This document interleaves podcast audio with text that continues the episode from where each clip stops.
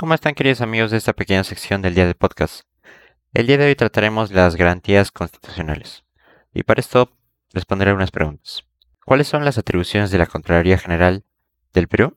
La Contraloría General de la República del Perú tiene como atribuciones principales el ejercicio del control gubernamentalmente a nivel nacional, regional y local, la fiscalización de la gestión de los recursos de bienes públicos, la emisión de recomendaciones para mejorar la gestión y la prevención del uso indebido de los recursos, como también la sanción administrativa de los funcionarios que incumplan con estas normas y principios, y la emisión de pronunciamientos sobre la legalidad y solidez que involucren los recursos públicos.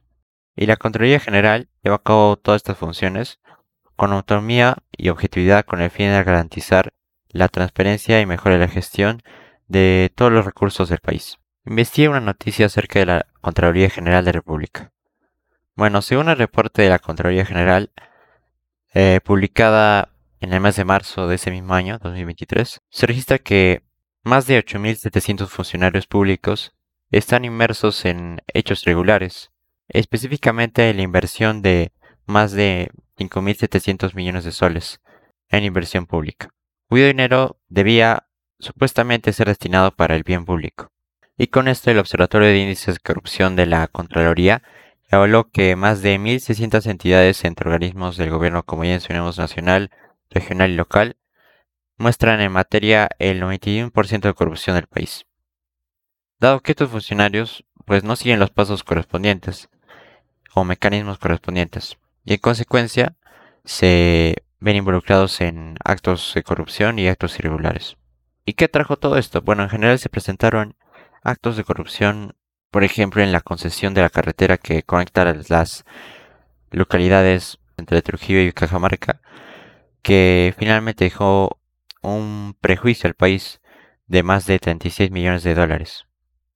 O también podemos mencionar el caso de las vacunas contra la COVID-19, que pues se vencieron porque no se dio una correcta distribución y afectó al plan de vacunación nacional. ¿Qué son las garantías constitucionales? Son una serie de medidas encargadas de proteger los derechos básicos de las personas. Y estas surgen a través de la constitucionalización del derecho procesal, que busca principalmente la libertad y los derechos sociales. ¿En qué artículos de nuestra Constitución hace mención las garantías constitucionales?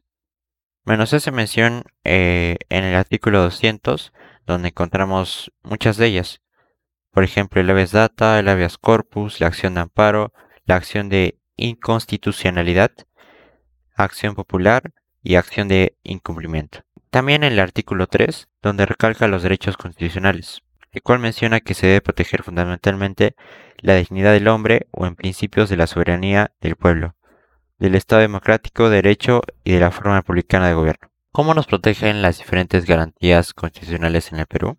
Nos protege generalmente defendiendo los derechos humanos y se dan con el medio adecuado que tiene el Estado para asegurar que cuando un evento se transgreda o se desconozca un derecho fundamental, se apliquen las garantías constitucionales para defender a la persona. ¿Sirven las garantías constitucionales en el Perú? Sí, efectivamente sí sirven. Y no solo en el Perú, sirven en cualquier lugar de la democracia porque, porque estas permiten poner un límite algunos abusos que podrían llevarse a cabo, y además promueven que toda persona goce de un ambiente equilibrado y adecuado para el desarrollo de su vida. Muchas gracias y nos vemos en la siguiente sesión del día de podcast.